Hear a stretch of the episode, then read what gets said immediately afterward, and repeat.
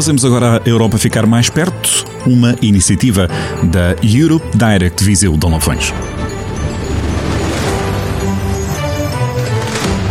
Olá a todos, eu sou o Fábio. Sou Leonor. Eu sou o Vasco. Somos alunos de Economia na Universidade de Aveiro. Este podcast é realizado no âmbito da disciplina de Economia Europeia.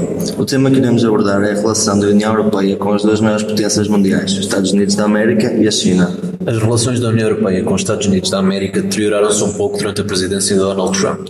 O antigo presidente americano apelidou a União Europeia de inimiga dos Estados Unidos e qualificou alguns dos Estados-membros como aproveitadores no que toca a relações comerciais com o seu país. A entrada do presidente Biden na Casa Branca tem permitido o reaproximar das relações diplomáticas entre Bruxelas e Washington e a cooperação entre os dois pilares mais importantes da democracia a nível mundial.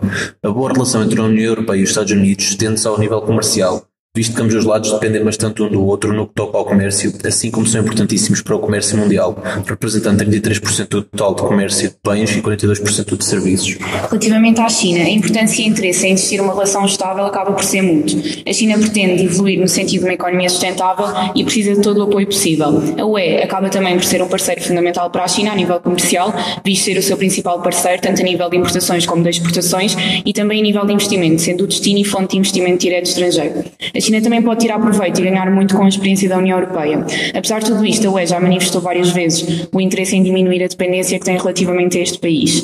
Dentro da UE acaba então por haver divisões no que toca ao relacionamento com a China, não sendo uma opinião unânime entre todos os países da União Europeia. Os Estados Unidos e a China têm relações muito tensas em vários domínios, no comércio, direitos humanos, direitos à privacidade e atualmente a troca de acusações relacionadas com a pandemia Covid-19. Enquanto os Estados Unidos não suportam o facto da China se ter tornado uma grande superpotência, a Europa consegue viver com isso. Para os Estados Unidos da América, a China é um alvo a bater. Para a União Europeia, a China é um parceiro eh, estratégico existindo cooperação bilateral, mas é ao mesmo tempo um competidor e um rival. Contudo, desde que respeita um conjunto de regras, como por exemplo o acesso das companhias aéreas ao mercado chinês, e o equilíbrio nas relações económicas, a China não será um problema para a UE. A União Europeia acaba por ser pressionada várias vezes para tomar partido por algum dos lados, levando a que se compliquem as relações entre Washington e Pequim. Apesar do objetivo da UE ser de alcançar relações amigáveis e cooperativas com ambos, a contínua pressão feita por estas superpotências faz com que os Estados-membros da UE se dividam e prejudiquem a política de autonomia estratégica. A União Europeia tem se esforçado por diminuir as tensões entre Washington e Pequim.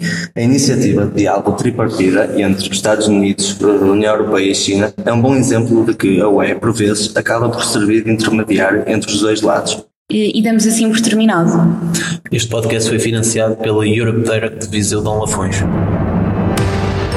Podcast Europe Direct Viseu, a Europa mais perto dos cidadãos, instituições e empresas de Viseu Dão Lafões.